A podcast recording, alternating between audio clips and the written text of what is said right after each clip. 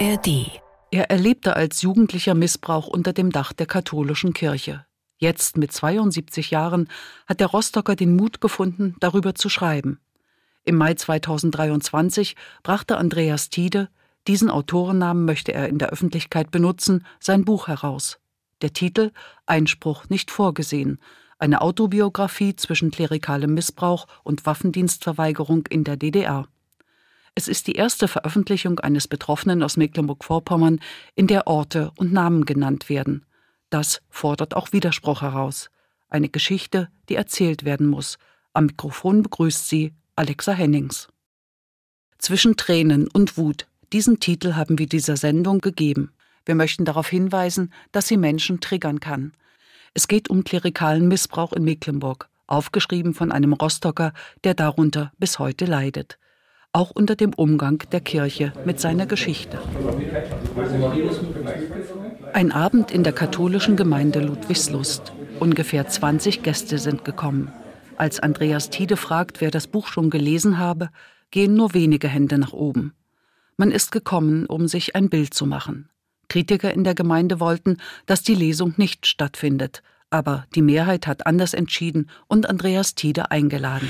Gut, Erstmal zur Einleitung. Äh, ich bin also 1951 in Rostock geboren, habe mein Abitur dort gemacht und bis zum Abitur bei meinen Eltern gewohnt und habe in meiner Autobiografie jetzt die wichtigsten Stationen meines Lebens eigentlich Revue passieren lassen, äh, versucht mal äh, zu verdeutlichen, was da alles in meinem Leben passiert ist. Wie auch im Buch, so schildert Andreas Tiede in der Lesung zunächst Szenen aus seiner Kindheit die streng katholischen Eltern, die Mutterkirche verehrten und Vaterstaat ablehnten. Die Außenseiterrolle, weil er zur Kirche gehörte und nicht zu den Pionieren. Sein Eifer, als guter Ministrant dem Priester beim Gottesdienst zu helfen. Seine Sonderstellung auch in dieser Gruppe, weil er den Ministrantendienst wichtiger nahm als andere, die ihn auch mal verbummelten und für die er dann einspringen musste. Ein Heranwachsender, der sich kaum jemandem anvertrauen konnte und der sich sehr geschmeichelt fühlte, als ihm der von ihm verehrte Geistliche, Kaplan Christian Krüger, bei einem Glas Wein und Kerzenlicht das Du anbot. Erst viel später merkte ich, dass ich es mit dem Du zugelassen hatte, dass er meine mich schützende Distanz zu ihm als Priester unterlaufen konnte. Doch ich war unerfahren, bemerkte das in diesem Augenblick nicht und hatte dem auch wenig entgegenzusetzen, da er mir geistig, rhetorisch und vor allem in seiner kirchlichen Stellung haushoch überlegen war. Und das nutzte er aus. Der Abend bei Kaplan Krüger endete für den 16-Jährigen mit einem Schock. Durch die vielen Möbel in dem kleinen Zimmer war es äußerst eng. Ich wollte mich gerade an ihm vorbeischlängeln, als er mich plötzlich an sich zog, mich umarmte und fest an sich drückte. Dabei spürte ich, dass sogar sein Glied steif geworden war.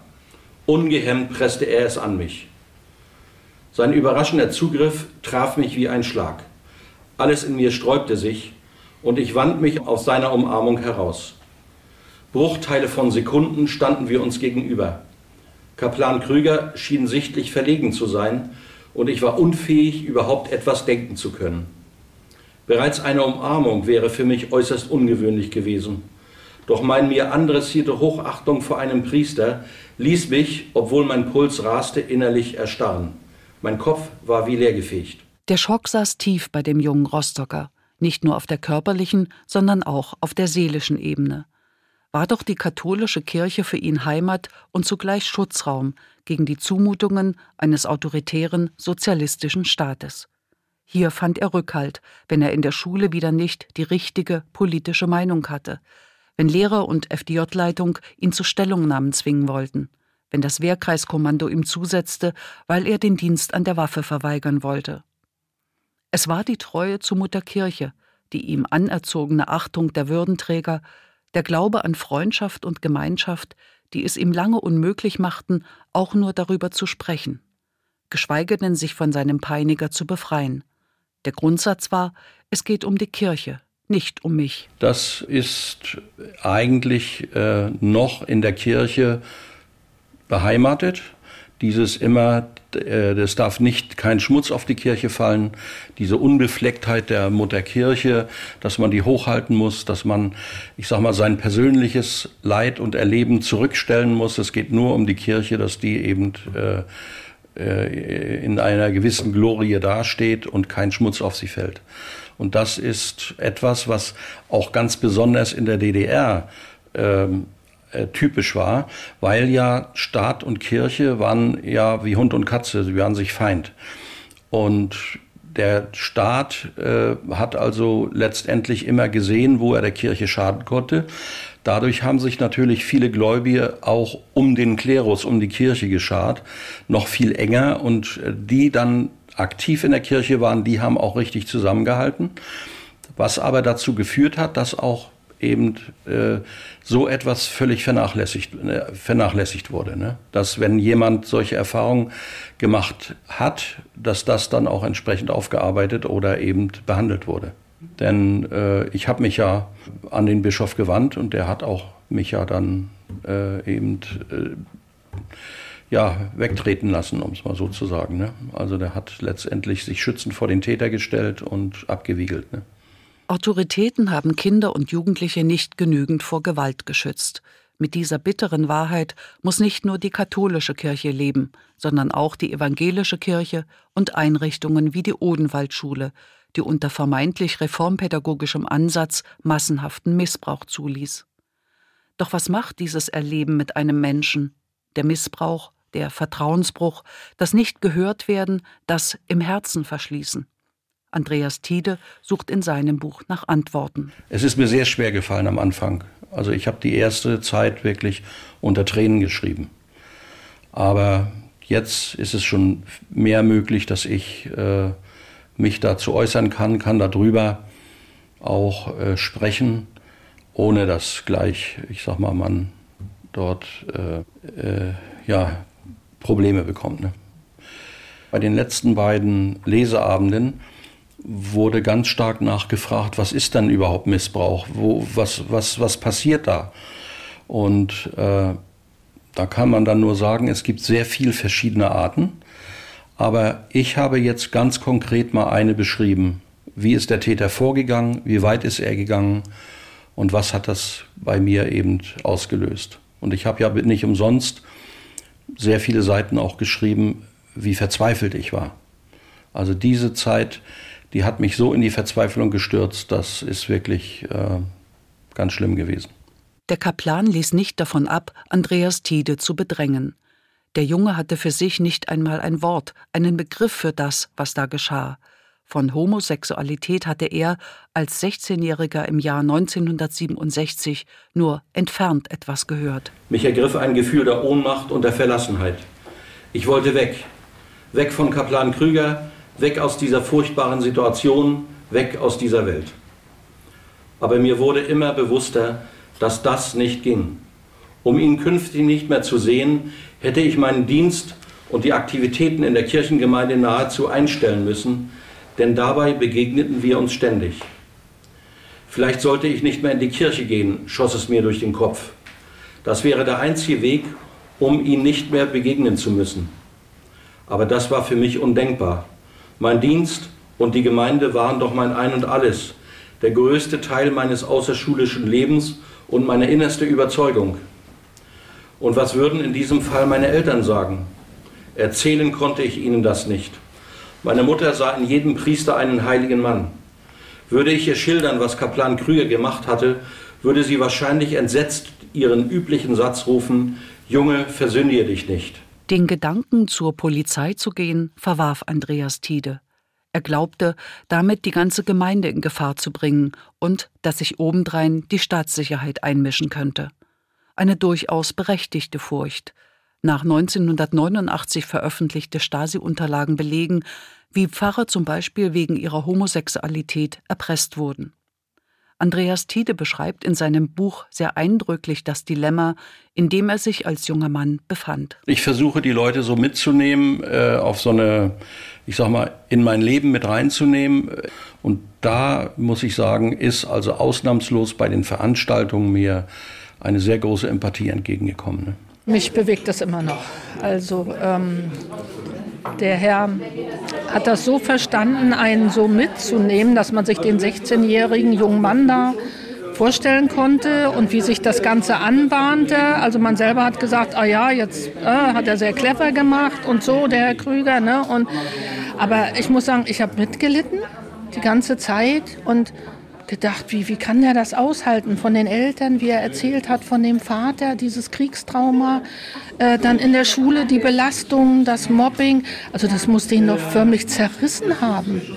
Ja, das hat mich so in den Bann gezogen und äh, ja, aber dass er da so rausgeht, sein Leben trotzdem und gegen alle wieder und immer wieder die Kraft gefunden hat und ja, wirklich Wahnsinn.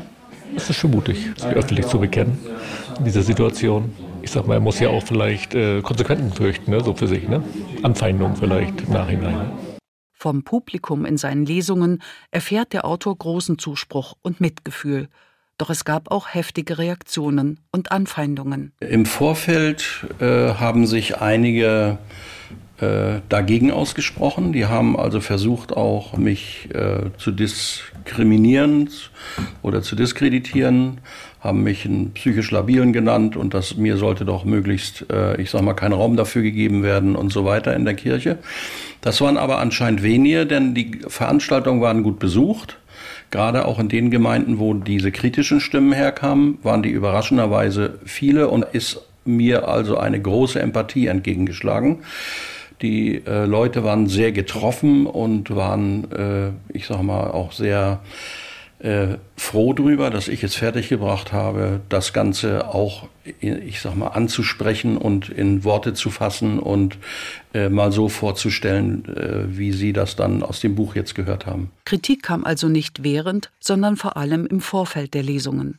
Das hat auch German Schwarz erfahren.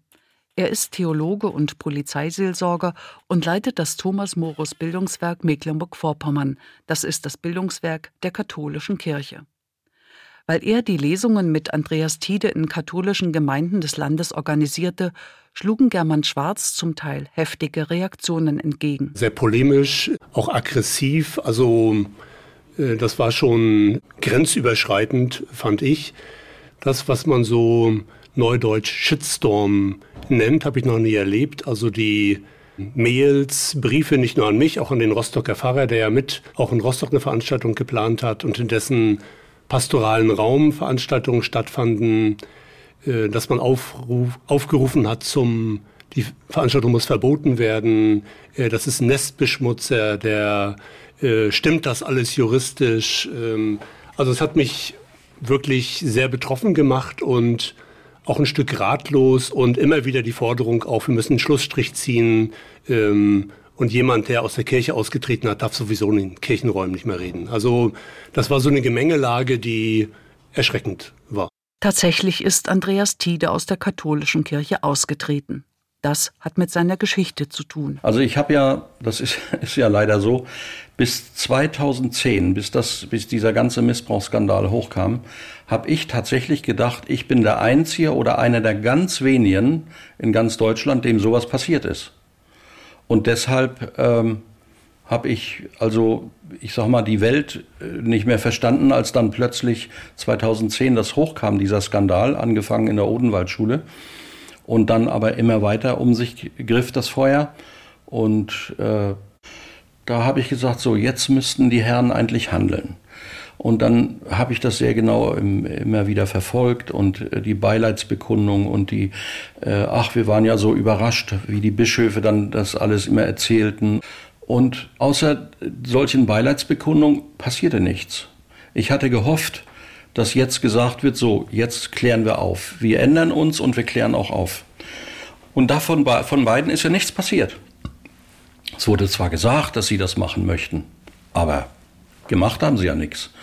Das habe ich mir fünf Jahre lang angeguckt. 2015 bin ich dann aus der Kirche ausgetreten, weil ich hätte mich selber nicht mehr im Spiegel angucken können. Ich finde das unmöglich, noch heute unmöglich, wie sich da viele Bischöfe benehmen und wie sie, äh, ich sag mal, das ablehnen auch, äh, das ordentlich aufzuklären und äh, richtig daran zu gehen und äh, ich sag mal auch den Betroffenen gegenüber sich äh, zu positionieren. Und deshalb bin ich dann ausgetreten. So, und im letzten Jahr haben das 500.000 andere auch gemacht. Inzwischen gibt es, nach und nach veröffentlicht von den Bistümern, verschiedene Missbrauchsstudien. German Schwarz hat in Veranstaltungen des Thomas Mores Bildungswerks jene Studie vorgestellt, die sich speziell mit Taten im Bereich von Mecklenburg-Vorpommern befasst. Eine wirkliche Aufklärung und Aufarbeitung gibt es dadurch jedoch nicht, findet der Theologe. Diese Missbrauchsstudie ist sehr theoretisch. Es werden Beispiele genannt ohne Namen. Die Studie ist aus meiner Sicht ähm, wenig aussagekräftig, weil man den Zugriff beispielsweise auf die Quellen nicht hat. Das ist einer meiner Hauptkritikpunkte.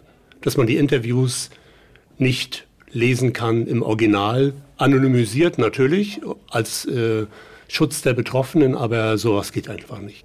Das finde ich unwissenschaftlich. Und ich würde auch gerne wissen wollen, eben genau die zeitliche Einordnung. Wann diese 18 Täter, die man dort ähm, oder die Beschuldigten, sag ich mal, die man analysiert hat äh, in den Akten, da hätte ich gerne genau eine zeitliche Einordnung. Also vieles ist vermutlich in 50er Jahren passiert, also lange, lange her. Und aber jenseits dieser Studie interessiert mich viel mehr, was ist dann nach 1989 äh, noch aktenkundig geworden und uns noch nicht bekannt. Keine Namen von Tätern, keine Angaben zu Ort und Zeit. Der Mantel des Schweigens ist bestenfalls ein Stück angehoben, aber noch immer nicht gelüftet. Was ist wo passiert und wie reagierten die handelnden Personen? All das legt Andreas Tiede für seinen persönlichen Fall offen. Damit ist Georg Diederich von der katholischen Gemeinde in Schwerin nicht einverstanden. Georg Diederich ist vielen noch als erster Innenminister des Landes Mecklenburg-Vorpommern in Erinnerung. Er war von 1990 bis 1992 im Amt. Später war er Leiter des Heinrich-Theising-Instituts für Kirchengeschichte in Schwerin. Theissing war in jener Zeit Bischof, als Andreas Tiede unter Kaplan Krüger zu leiden hatte. Beide, Theissing und Krüger, sind inzwischen verstorben. Georg Diederich möchte das Andenken an den Bischof wahren. Dabei stört die Veröffentlichung von Andreas Tiede. Überall ist eine Intention von Herrn Tiede zu bemerken, äh, hier etwas auszusagen über den Bischof, was diesen ins Abseits stellt. Was aber nicht zutrifft. Es trifft nicht zu. Heinrich Theising war einer von den wenigen Bischöfen, die sehr konsequent gehandelt haben, wenn so etwas gewesen ist. Und das hat er auch in diesem Falle gemacht. Ich kann es jetzt aber nicht belegen, weil ich bin nicht der Herr dieser personenbezogenen Akten. Das muss Herr Tiede machen oder der Bischof muss die Akten freigeben. Andreas Tiede liegen seine kirchlichen Akten vor. Er fand darin keinerlei Anhaltspunkte, dass Bischof Theissing in seinem Fall im Sinne des Opferschutzes gehandelt hat. Er äh, hätte mir Schutz zusagen müssen, er hätte untersuchen müssen, äh, was ist vorgefallen. Er hätte also erstmal von mir, ich sag mal, einen Bericht fordern müssen oder äh, erbitten müssen, dass ich genau sage, was ist passiert.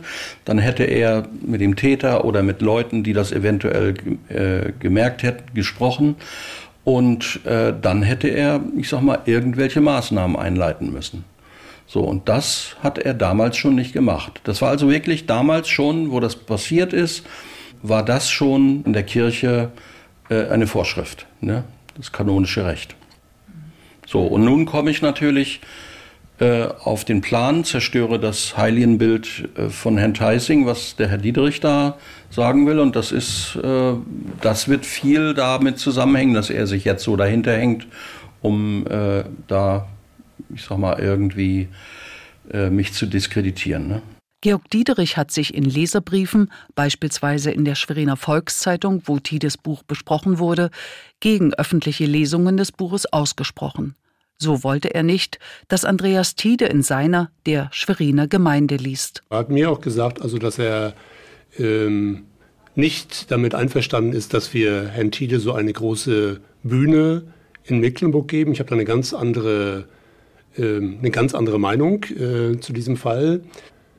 Der Bischof, um den es geht, ist der Bischof Theissing. Die habe ich selbst als einen wirklich tollen Bischof erlebt, aber wir erleben ja deutschlandweit ähm, bei den Studien, dass wirklich also auch wirklich äh, Lichtgestalten der katholischen Kirche der Vergangenheit ja einfach weggeschaut haben, ähm, Dinge nicht an die Öffentlichkeit kommen lassen wollten. Und ähm, ich glaube, bei allem Positiven, was ähm, alle kirchlichen Würdenträger der Vergangenheit äh, geleistet haben, gibt es immer auch diese negativen äh, Momente.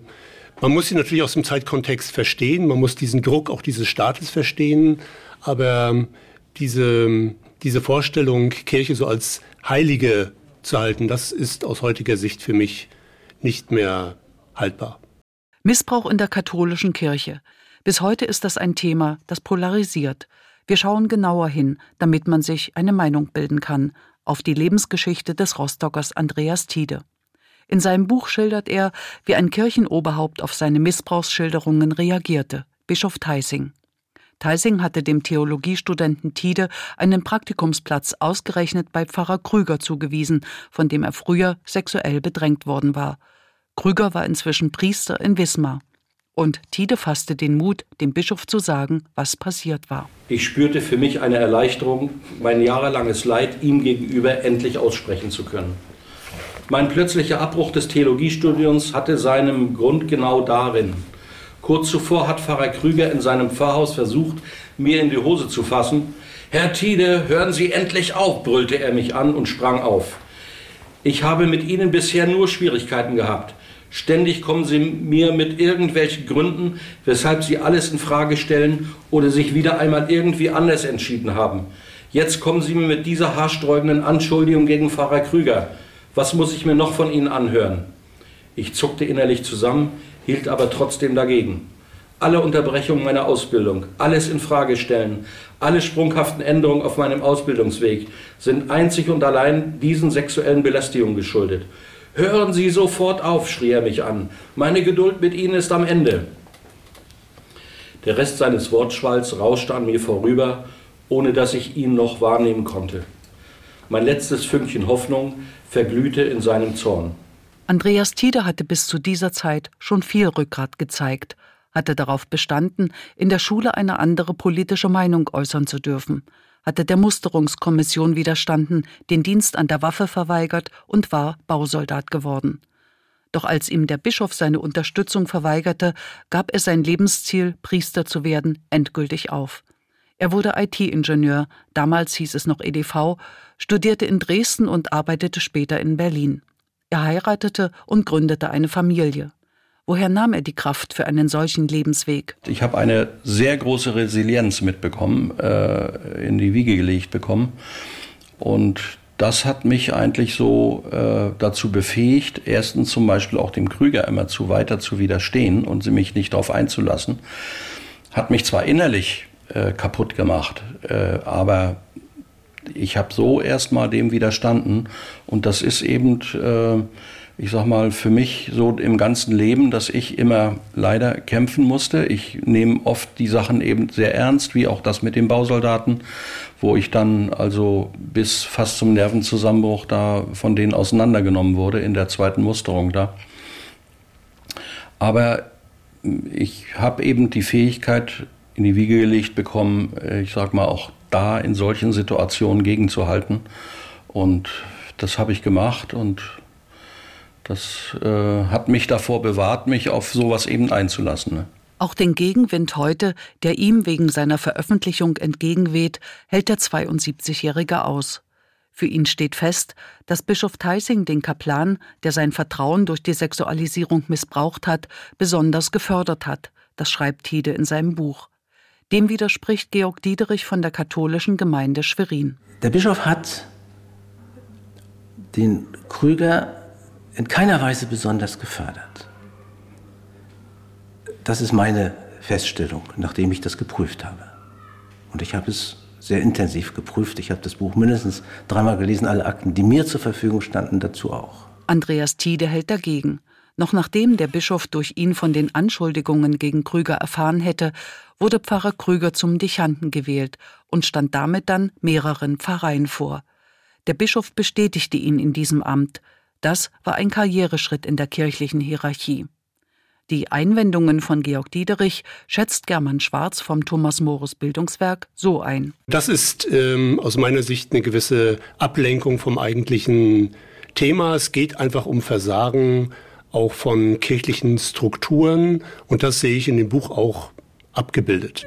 Ich habe in dem einen, in dem Vorgang jetzt mit Herrn Tiede den Eindruck gehabt, dass der Eindruck aufkommt, er müsste sich rechtfertigen, warum er überhaupt was sagt. Und das ist der völlig falsche Weg. Er muss sich nicht rechtfertigen. Wir haben einfach die Pflicht als Christen, ihm zuzuhören und ihm Gehör zu schenken. Das ist, glaube ich, der wichtigste Punkt. Georg Diederich von der katholischen Gemeinde in Schwerin zweifelt sogar an, ob man im Fall von Andreas Tiede überhaupt von Missbrauch reden könne. Die Situation, über die jetzt geredet wird, dass der Herr Krüger äh, Herrn Tiede äh, praktisch missbrauchen wollte, wollte, nicht vergessen. Also das ist ganz wichtig in diesem Falle. Er war Gott sei Dank so stark, dem zu widerstehen. Das ist, mindert nichts an der, an der Tat, die Herr Krüger dort begangen hat. Das mindert es nicht. Aber ich will bloß immer sagen, es ist nicht zu Missbrauch gekommen. Also der wurde nicht ausgeführt. Es gab gar keinen Missbrauch. Situationen mit sexuellen Übergriffen erlebte Andreas Tiede mehrmals mit dem Priester. Er fühlte sich ihm ausgeliefert, nicht nur körperlich, sondern auch seelisch, und das über Jahre. Wenn die Sensibilität fehlt und nur eine vollzogene Vergewaltigung als Missbrauch angesehen wird, dann erklärt das nicht nur das Verhalten der kirchlichen Würdenträger von vor 60 Jahren, ihr Wegschauen, ihre Untätigkeit. Es erklärt auch, warum sich bis heute Widerstand bildet gegenüber jenen, die über Missbrauch reden wollen. Also viele Leute in Gemeinden, das war auch Tenor der Briefe, möchten natürlich einen Schlussstrich haben. Kann man einerseits verstehen, es ist gut, wir kehren alles, die würden es unter den Teppich kehren, nicht mehr drüber nicht mehr drüber reden, ähm, weil sie sich einfach in ihrem Selbstverständnis auch ähm, in ihrer Christlichkeit einfach ein Stück verletzt werden durch diesen Dauerkonflikt. Äh, sie sehen sich selbst mit in einer gewissen Form von Täterschaft. Haben wir damals wirklich nichts mitbekommen? Haben wir Hilferufe falsch gedeutet oder weggehört und weggeschaut? Diese Fragen muss man sich schon stellen in den Gemeinden, beispielsweise in der Neubrandenburger Gemeinde Dort sind im Prozess der Aufarbeitung für die Missbrauchsstudie die eklatantesten Fälle von körperlicher, sexueller und seelischer Gewalt dokumentiert worden. Ein wichtiger Schritt, so Andreas Tiede. Was man da so auch gehört hat, ist es auch sehr schlimm und gar keine Frage, äh, dass Leute traumatisiert wurden, Ministranten gerade, aber auch Kinder überhaupt. Ne? Der hat ein ganz strenges Regime, Regime geführt und teilweise verprügelt mit Stock und all sowas. Ne? Also da ist richtig ganz schlimm, ganz Schlimmes passiert.